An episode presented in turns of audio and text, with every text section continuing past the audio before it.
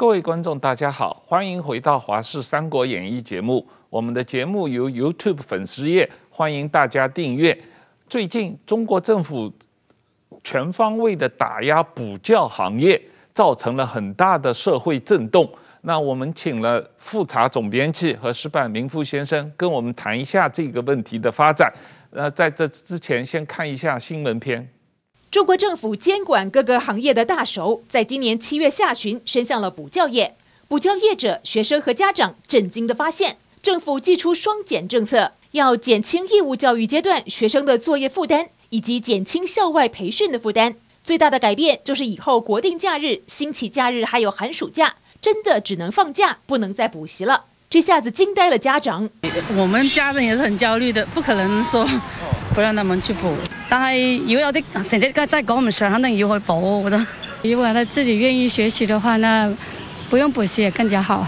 而最令业者震惊的是，以后补习班要一律登记为非营利组织，不能再像私人公司一样募集资金，当然更不可能上市了。香港、美国以及中国等股市的中概教育股立刻受到冲击。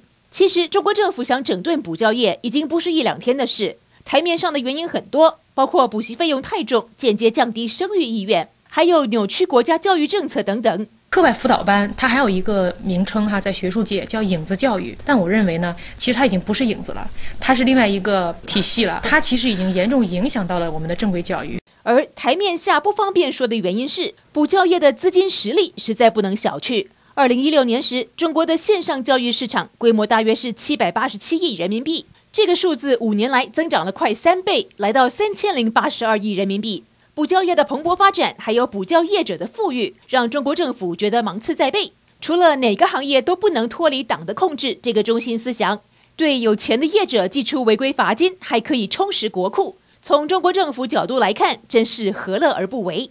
记者王浩整理报道。呃，石板先生。这一次，习近平出重拳啊，打击中国的补教行业。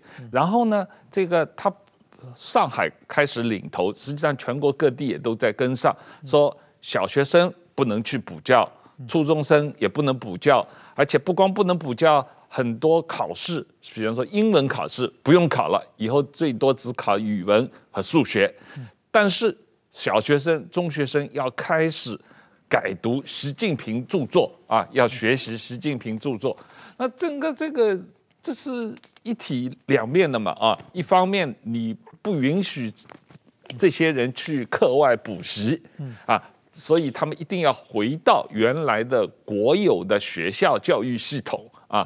第二，学校国有的学校教育系统要强迫大家学习习近平的政治思想，但是原来的比方说英语。啊，美学、音乐、体育课，呃，不用考试了啊，这样的一种状况，这个是对过去三十多年这个中国的教育体制的改革开放的一个很大的回头路吧？嗯，对，应该是这么说。其实，其实这个事情的话，我我现在一直观察，我也蛮蛮震惊的。为什么突然之间会动这么大的事情啊？嗯，就最近我学到一个词叫“麻袋杀”，就是说。在在西方社会，比如在日日本，其实教育整顿教育也经常有嘛。但是说一般的话，有人提案发生问题，然后就是国会上讨论啊，各方面讨论，然后一点点政策改变，政策改变之后呢，可能在明年后年执行啊，要给这个在国会上讨论两三年时间，会慢慢慢慢的，这社会大家有预警嘛。比如说，我要我我是开一个补习班的，哎，我看好像最近风向不对，那我慢慢慢慢把这个开始转型嘛。对，而且企业有调整的时间嘛啊。现在中国叫麻袋杀，拿个毛袋套在脑袋，马上就杀掉了。你看呼救求救，你自己都不知道自己为什么被杀。对，这就是麻袋埋麻袋杀的方式的政策转变，这个是。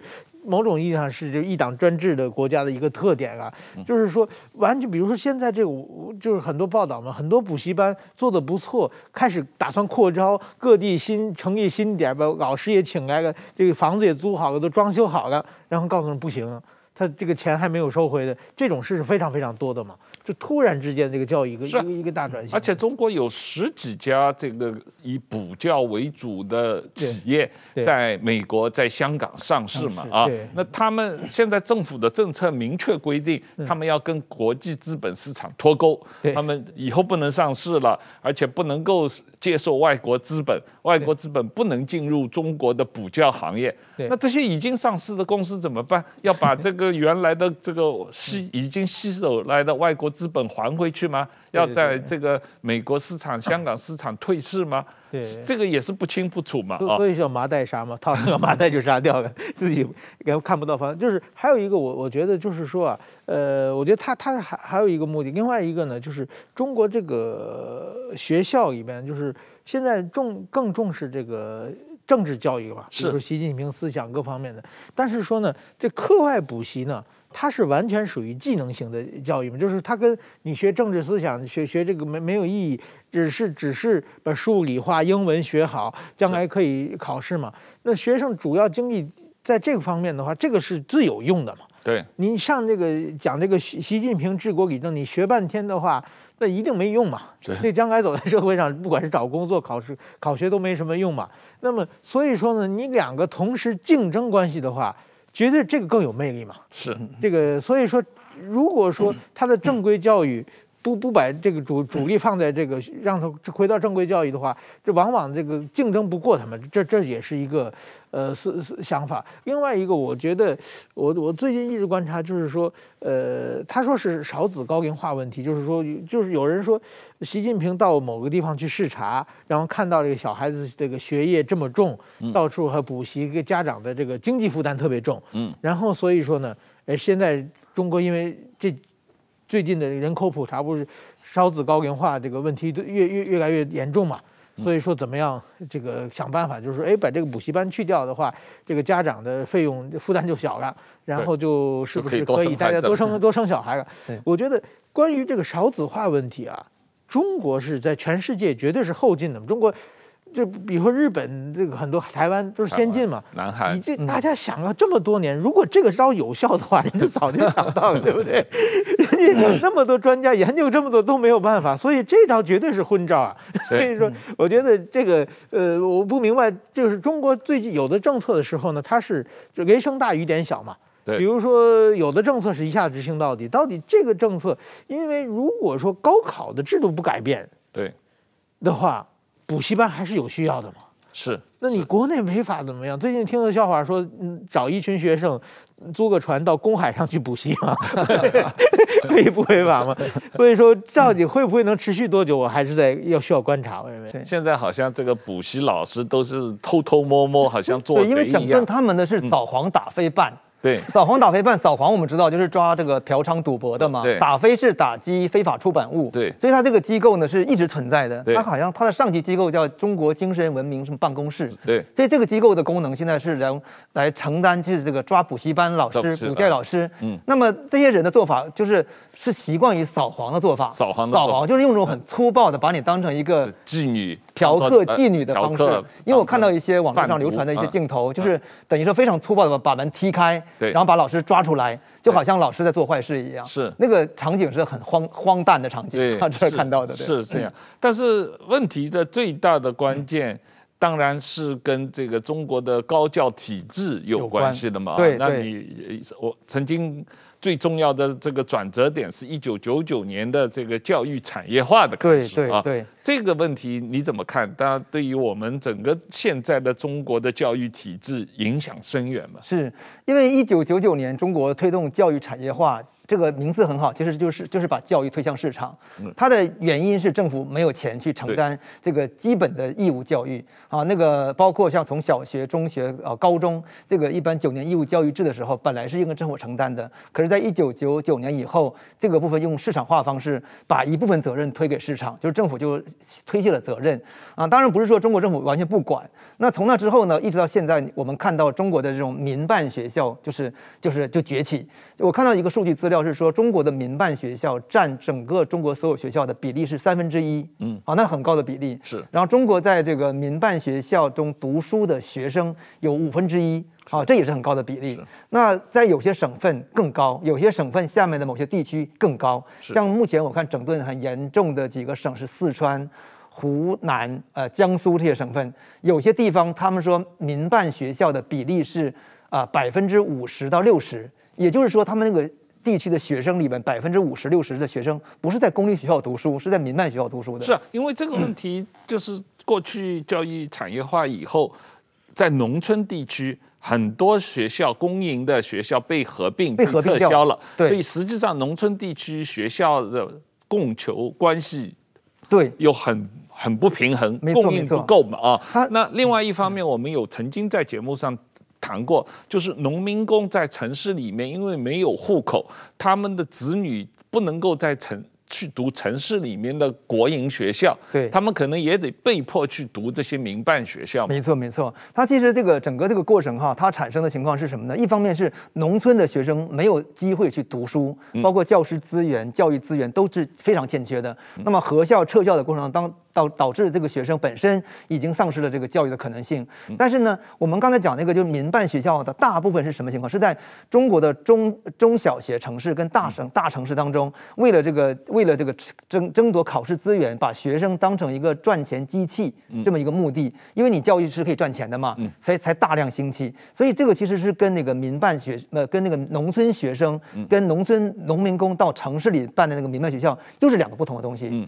这个学校是通常都是。名校，我看到那个资料，很多是名校当中以以叫公转民的方式，就是一个公立学校，然后呢开办一个民办学校，然后来招生。在招生资源。啊，那是有点另外一个概念，嗯、就是说，他比方说一个有名的公立学校，它是市市重点或者省重点，对，他进去是要考试的，对，很难考，这个比考大学还难考，对。那然后他另外又在外面办一个民办的学校，他可以收钱，没错没错、啊，通过收钱啊，你考不上，但是你只要交钱，我可以来读这个学校。这种情况非常的呃非常的普遍，在这个中国的这个这个省省会城市跟地级城市当中，那这个情况其实它跟农村的情况正好成了两个两极对比，对。啊，这是整个中国教育市场化之后形成的一种非常扭曲的一个状态。但是这类学校就是原来的公立学校，在外面换另外一个牌子，通过收钱来办学，某种意义上也解决一些农民工的小孩的问题嘛。农民工小孩理论上也可以来读这些学校。不，农民工的小孩很难读这个学校。嗯，为什么呢？因为农民工的小孩读的是一个更底层的叫农民工学校。嗯，那这个学校是非法的。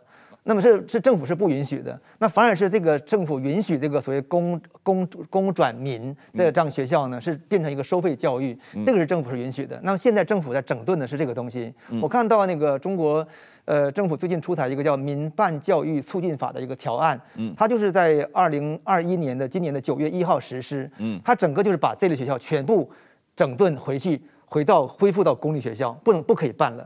那么这个过程当中一定也是非常的粗暴了。这个情况跟那个，所以这些学校前几年变成私营或者公公办私营，但是现在要重新让他们收归国有。对对，他的意思说，你们整个扰乱了我们这个社会主义办学的社会主义办学的这个规律，教育规律，你们扰扰乱了我们社会主义这个培养社会主义教育接班人的这个目的啊，这是他们的官方说辞了。我们看中国的教育的这个这个法案当中，很多这个。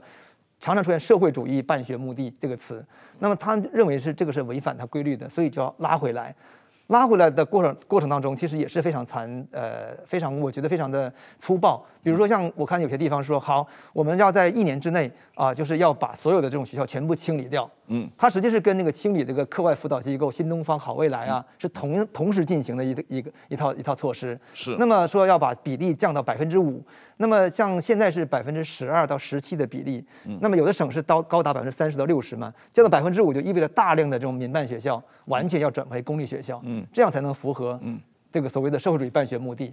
中国大城市还流行的有很多非常贵的贵族学校，对，找外国老师，对，给这些外国学，包括这个就是外资企业、台资企业，对，外商外商的小孩读的，但是当地人如果有钱也能读的这种国际学校，对。啊，这个。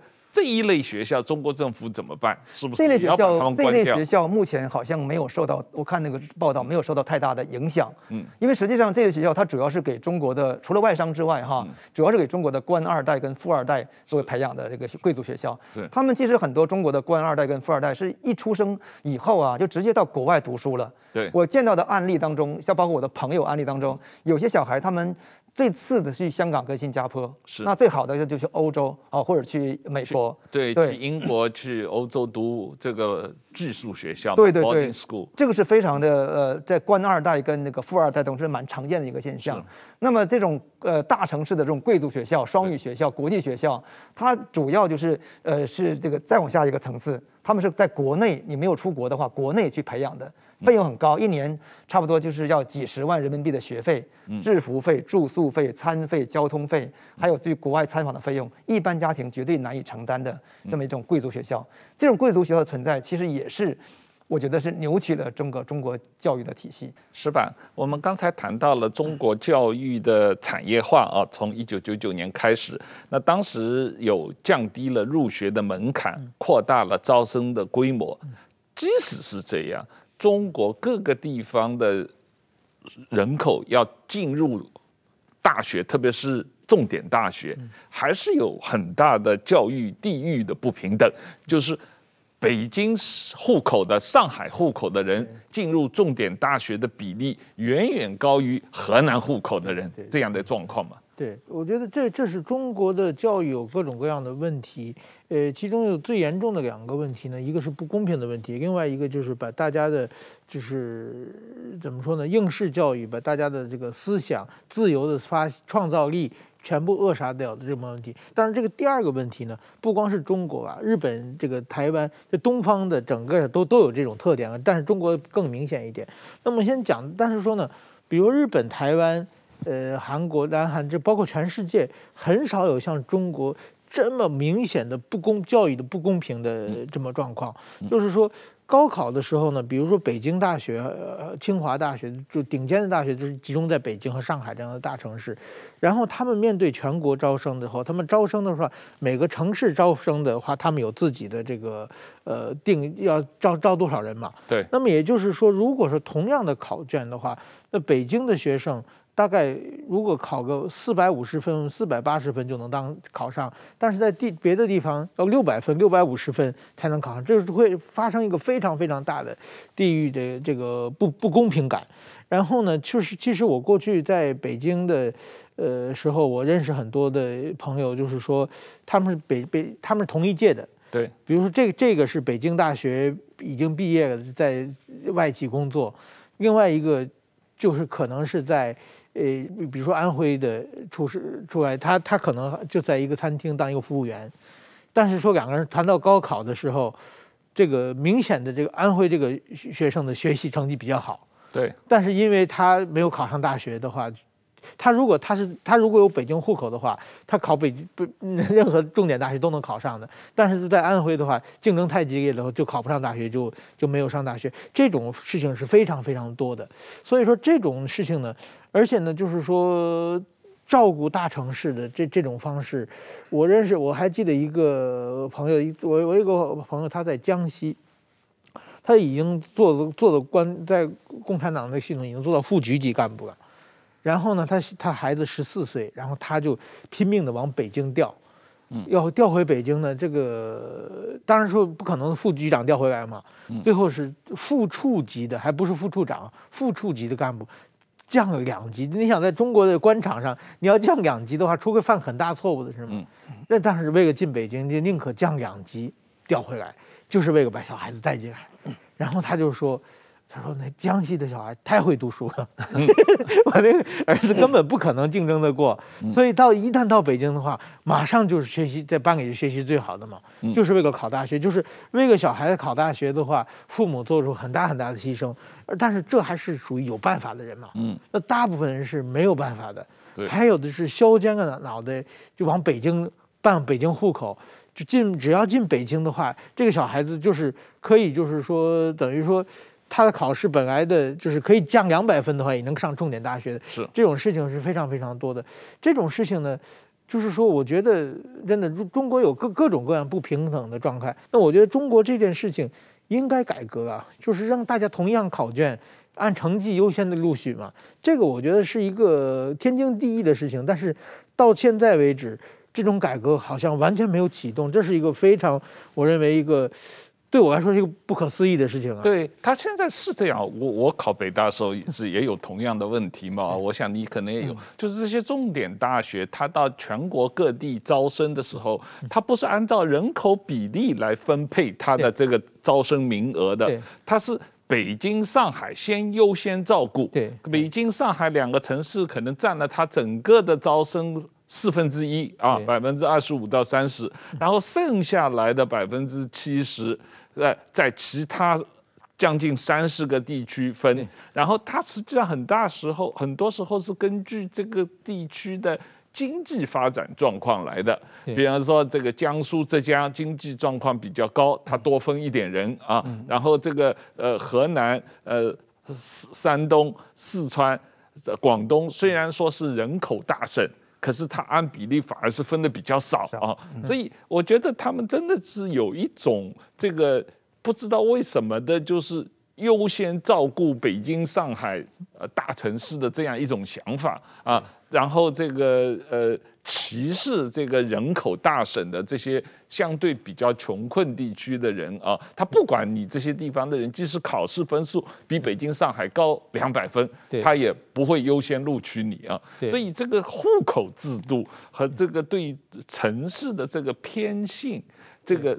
在中国的教育体制里面，很明显的表现出来的。对，所以其实你会看到说，对于那种没有大城市户口的那种啊地方型城市，他们的学生唯一的出路其实就是高考。嗯，因为你如果不高考的话，没有通过高中呃高考的考上大学的话，你只能够去打工，或者在当地的一些呃务农，或者是当地的一些企业去工作啊，基本上是基本上是没有出路的。那么这种情况下就形成一种非常中国非常极端的一种现象。这个中国教育界有很多讨论，叫衡水现象。衡水就是河北省的一个地级市啊，衡是衡山的衡，水就是呃就是就是水河水的水。那衡水中学呢，他们被称为是一种考试集中营，嗯，呃，基本上就是或者考试加工厂。对，他们里边的学生就是疯狂到了，是完全是全封闭的军事管理，就是你只要进来的话，你就完全纳入到一个军事考考考试体系。嗯，上厕所上大厕是三分钟，上小厕是一分钟，有规定的。嗯，然后他们的口号是说，睁开眼睛就就读书，闭上眼睛就睡觉，就他没有别的事情。那目的呢，就是透过三年的苦读，考上这个考上大学，而且他们把北大清华的当成最高目标。嗯，所以他们里面就有个有个笑话是说，说你不要把你的同学当成你的同学。他是你的敌人，嗯。啊，这种形成一种竞争意识，或者某种意义上也带着一种仇恨意识，因为正常的那个学学生的心态跟环境已经改变了嘛，嗯。啊，然后还有一些口号，我觉得非和故事也很很有趣，我给讲故事，就是他们老师说，考上北大清华的那个路呢是由试卷铺成的，嗯，然后他们里面就有学生说，他说他说他算过，他说他现在做的试卷呢，只能够从衡水中学。铺到廊坊，廊坊是靠近北京的一个小城市，说还没到北，还没到北京，还没到北大清华，所以他还要继续做题，继续努力。所以衡水中学这样一个现象，就在中国被广泛讨论。嗯，呃，他们被有一个词形容他们是被称为叫小镇做题家。嗯，就是说他不是大城市，因为享受不了。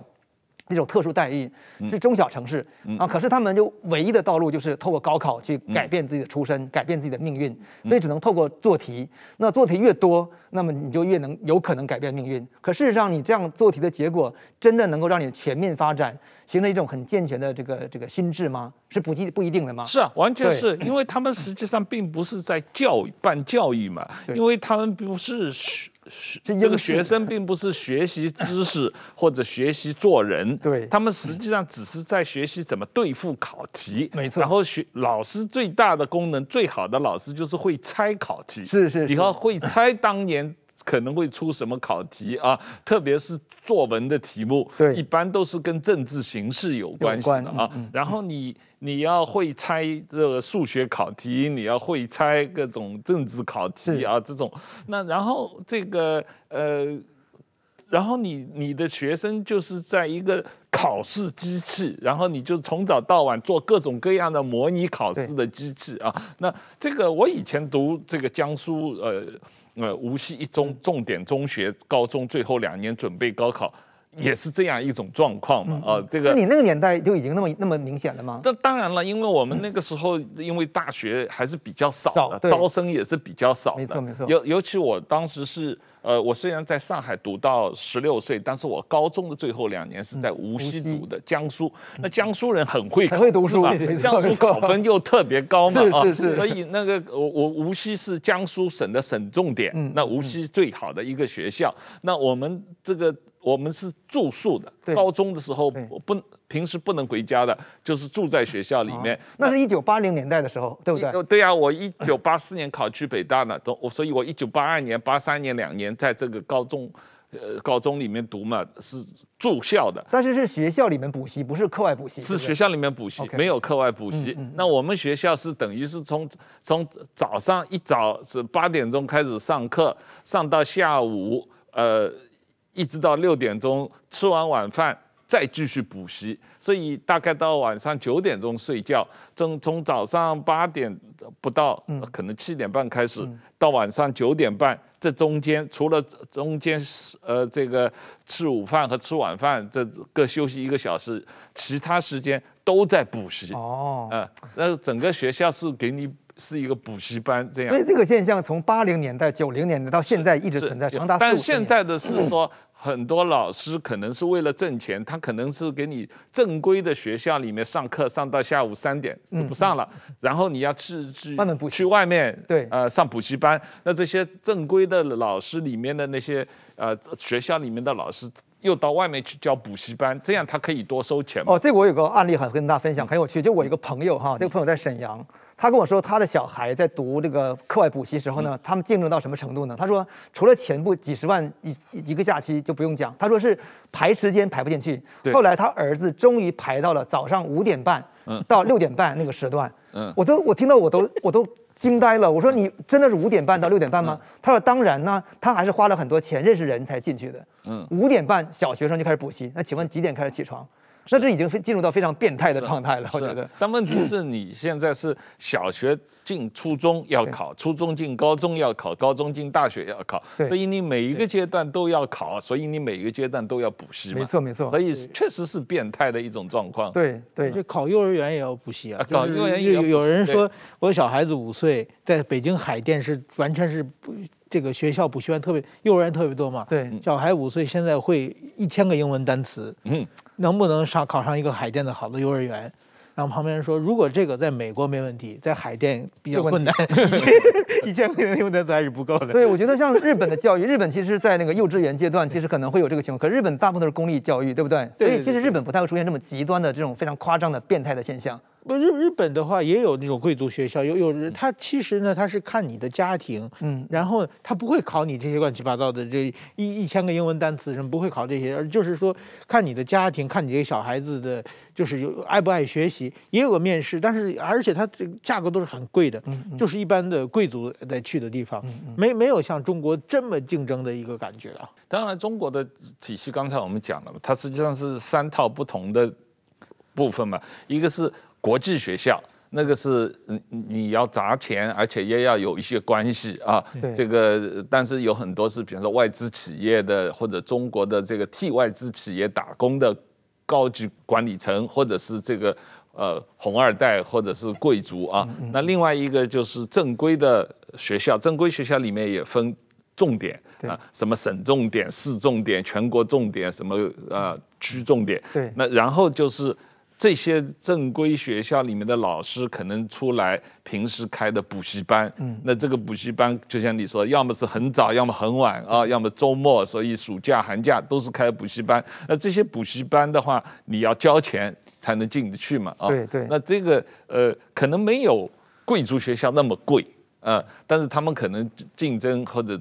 压力也很大。这种补习班主要就是整个城市的中产阶级，对啊，他们压力是很大的。是因为那个贵族，有人讲说中国的教育是一个是有钱的是玩贵族教育，对，那有有小钱的是是个素质教育，就是补习班啊。那再没钱的英式教育，就是衡水中学那个情况。是。那再往下的就是不用教育，因为根本就没有机会了嘛。是。大致分成这个四个层次。是。那么我们刚刚讲那个补习班，真的都是城市。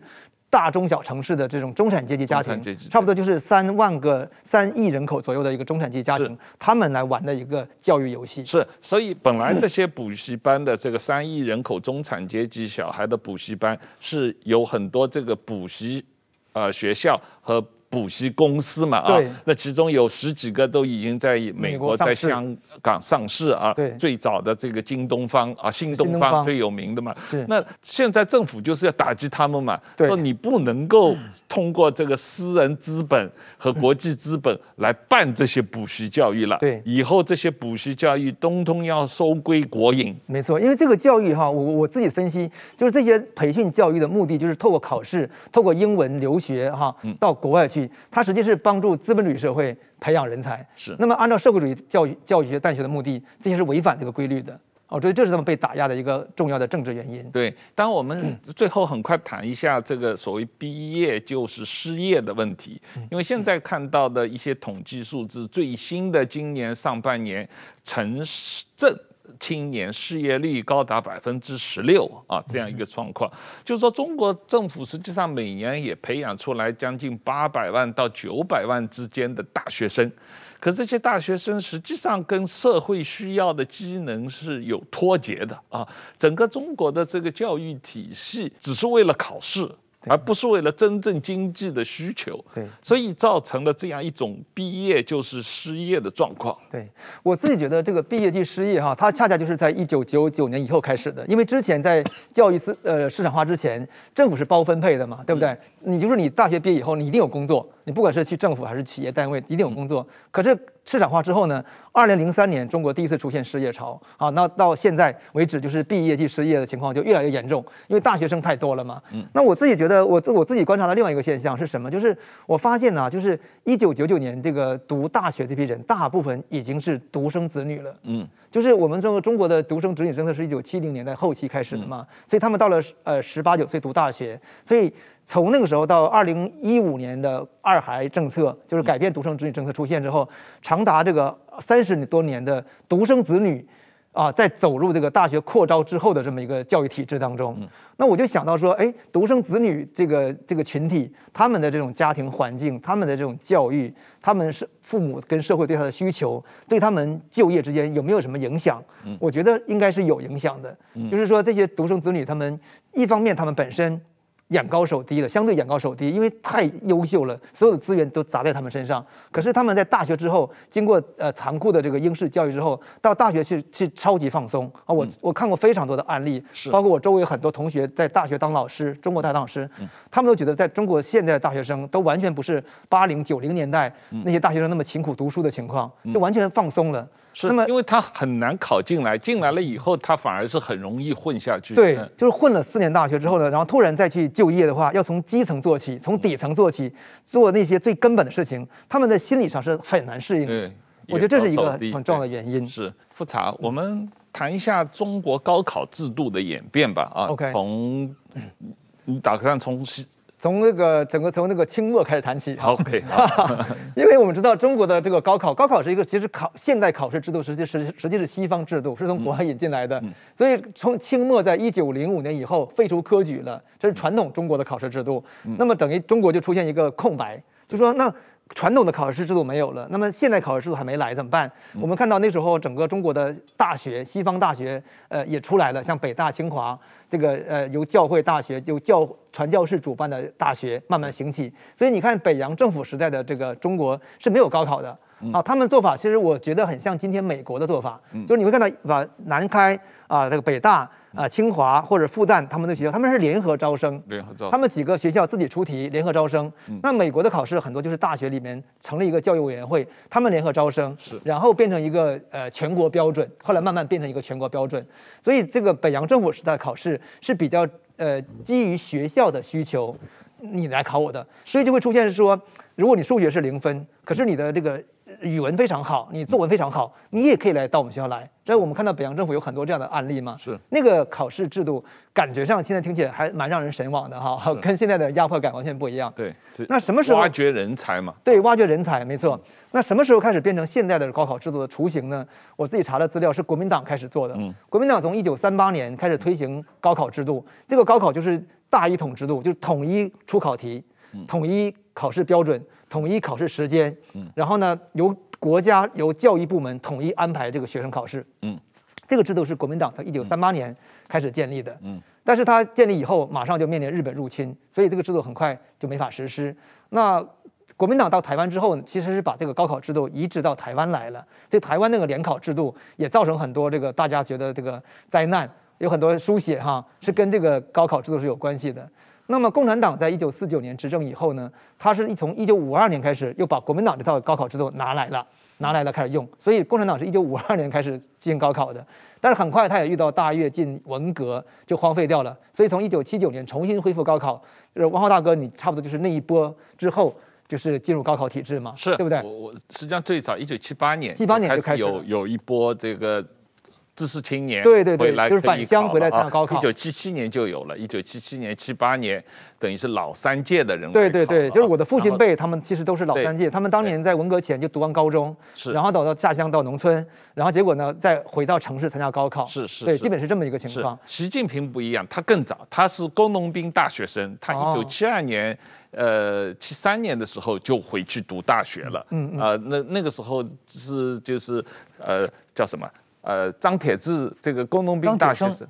啊，张铁生的张铁生，白卷英雄张铁生，张铁生的时代的那个工农兵大学生，所以不一样。真正邓小平上台以后恢复高考，一九七七年、七八年、七九年啊，这三级。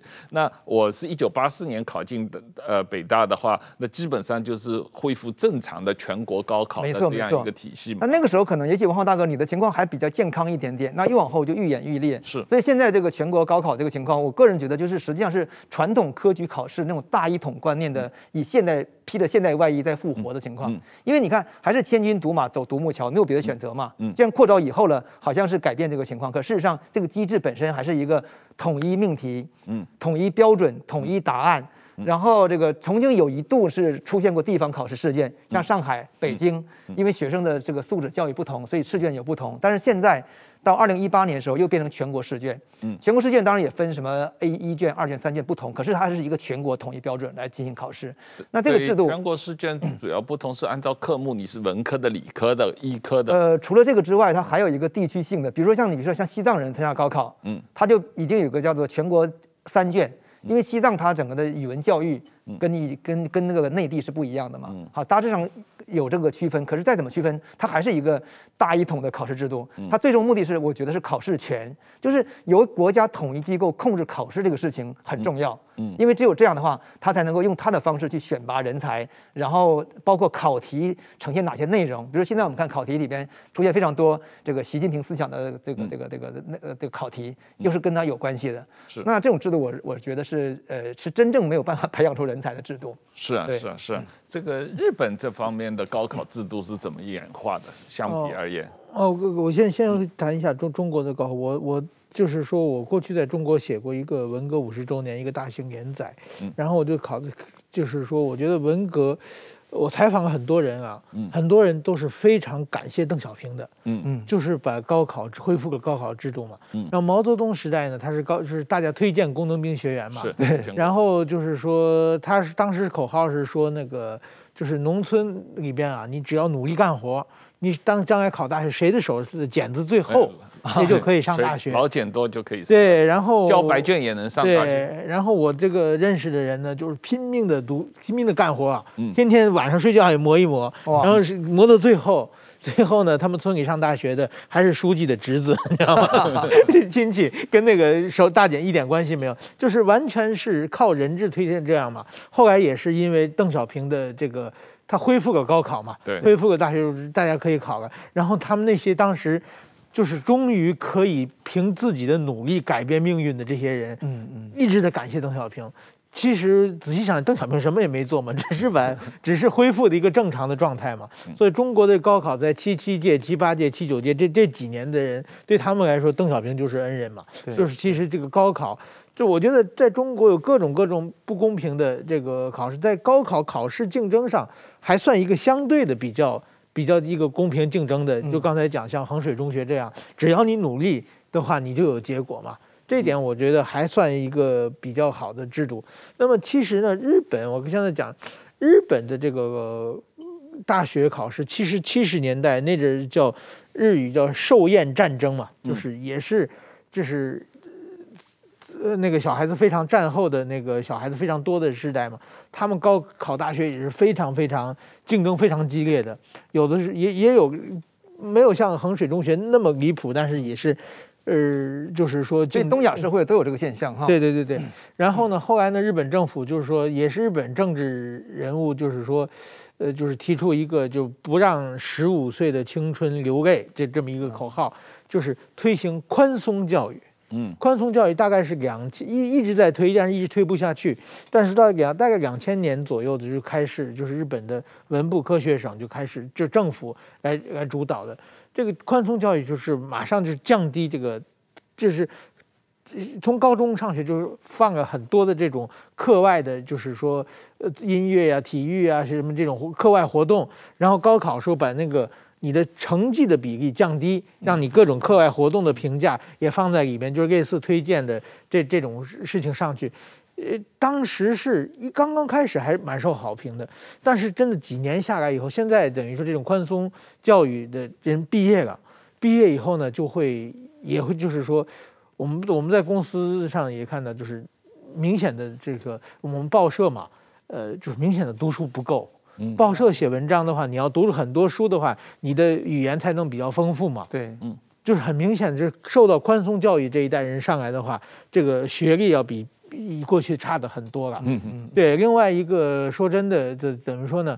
某种意义上就是说，你比如说课外活动，你做学生会做得很很好，老师给你一个高评价，呃的话，你就能上去了。但是评价呢是人为的嘛，嗯，就是你如果你这个人跟学校跟老师的关系不好，老师你明明是很不错，给你降就是给你降下来，你可能就其实某种意义就发生了不公平啊。于是我就想到这个。呃，中国那手上的老茧子一样嘛，因为那是人为的嘛。当然，日本不会像中国那么明显嘛。但是，所以说凭学历入世，然后改变命运，是也许就是东方的一种文化嘛。其实我觉得台湾好像也也是差不多这样嘛。韩国据说韩国也是非常非常激烈的这个高考竞争嘛。我想这个是多少年受这儒家思想的影响的这些东北亚的这些国家，基本上也许这是一个共同的呃一个话题嘛。这样的考试培养出来的学生，到国际社会上，可能他们的创新能力，对，就可能会差一点吧。对，是他们应该是考试的基础。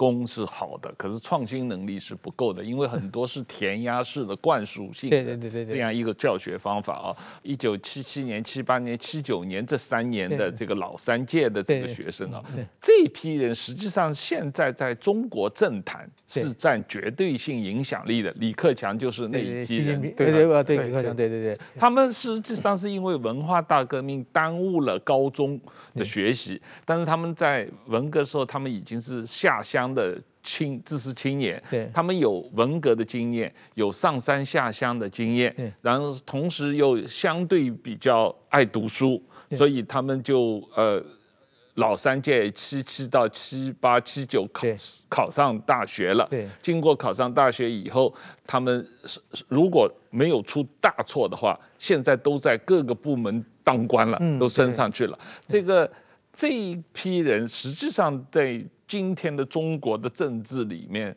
是有很大影响力的这批人，那他们的整个思维方法，我觉得有点可惜，就是说他们自己有有经过文红卫兵上山下乡，应该认识到整个这个毛泽东共产党搞红卫兵搞上山下乡的错误啊。他们应该是要推动中国的政治体制改革，可是好像我们看不到这样。他们实际上反而是觉得他需要维护现维护现有的政治制度。对，包括我们现在看到说整个这个高考制度的调整，然后包括现在打击这个教课外辅导行业，包括重新整顿这个民营学校，本身你会看到是说政府那只手，就是在一九九九年有放松的情况下，产生一些。呃，奇怪的一些荒谬的一些一些乱象，现在他又在重新回收，可是回收的方法其实我认为并不完全正确。嗯，最终还是应该回到一个合理的一个决策机制，嗯，然后兼顾到市场的需求，然后来我来整个把整个中国的教育做起来。可事实上现在看起来我们并不是非常乐观。对对对，我觉得我记得我上我在中国上小学的时候，我们学校有一天突然间有一个招登一个看板，是邓小平对教育工作者的题词，叫三个面向。嗯，面向世界，面向未来，面向现代化。嗯，现在我想起来，就是说当时的那个教育方针确实是非常，就是面向世界嘛，开开阔视野嘛，面向未来。对，然后面向现代化，就是重视科技嘛。这也是邓小平的政策之一了。但是说中国的一直存在两条路线嘛，邓小平是改革路线，这个毛泽东是保守路线嘛。嗯，保守路线就有点闭关锁国的。嗯，就所以这两条路线一直在抗争。但是很遗憾，现在是这毛泽东路线。占个主流了嘛？是，就是八，我现在奇怪，就是就是八十年代、九十年代，就是接受这邓小平三个面向的培养出年轻人。我想也包括王浩大哥嘛，都走着走入世界了嘛，到全世界的名校去读书嘛。嗯，但这些人都没回来。然后你看到中国这政治局那些人，很少有海外留学回来的嘛。对。那张德江是金日成大学留学回来，那就不算嘛，那基本上还属于中国国内嘛。嗯、那个基本上像王沪宁算唯一一个，他他，但是他也没有读书，没有正式短期的，对短期的，对对对，刘学者，对刘鹤也是短属于短期的嘛。但是访问学者，我想这些人应该变成主流。那你看台湾，从马英九、蔡英文，台湾的都是美国、欧洲留学的嘛。我觉得这是一个很大的不不一样的地方。是他他中国。掌权的政治人物，各个层级的几乎很少有海外留学的啊。这共产党是有意在排挤留学生，是有这个问题啊。但是并不妨碍现在共产党的官员愿意把他们的子女送到国外去留学，所以这个事情也有点奇怪啊。他们这个。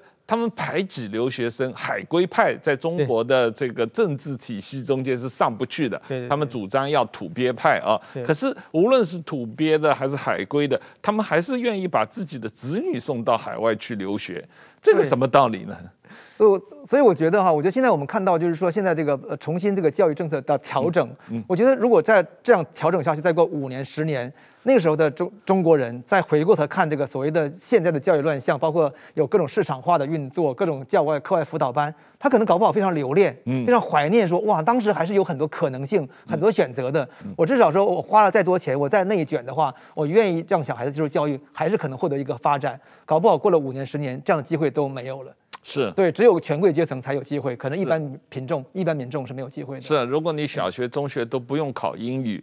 然后你学的都是习近平思想，那你怎么去国外留学呢？对，但是这样的教育可以培养出社会主义新人跟社会主义接班人，这就是现在整个整个中国教育文件的一个普遍的口号，是这样。是，我想这些领导人他们的子女送出去的话，就没打算让他们回来了。是，这这个我我自己也也也有感想，就是中国人的话，你如果在外国生活了几年之后的话。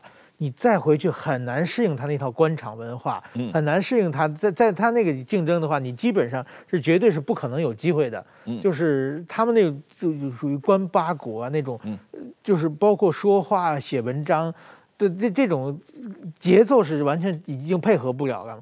所以说我觉得这些子子领导人子女可能他们，但是领导人子女他们这样基本上都是说有，呃，一家如果三兄弟嘛，一个在外国。一个经商，一个从政，基本上他们是分的比比较比较细的。所以说，我我觉得就是说，但是很可惜，在中国就是说，其实作为一个国家，呃，在腾飞的阶段的时候，就是到外国留学的留学生回来，会对这个国家发展最有很大的贡献嘛。但是在我想，也就是中国完全没有，包括北韩那个金正恩不是到瑞士也去留过学嘛？就只有在中国就是。到海外有这么多人才，回去以后完全没有竞争能力，就是不可能再变成一个决策者嘛。对。然后就是说，剩下还是一群就是土。就是现就是只知道中国文化，只知道中国官场文化的一群人作为决策者，我觉得这是一个其实是个蛮遗憾的事情。对，实际上最近中国出了好多这样的案例，就是海外留学的学生回中国教育机构、大学工作，可是怎么样跟呃学校领导关系搞不好，所以甚至这些。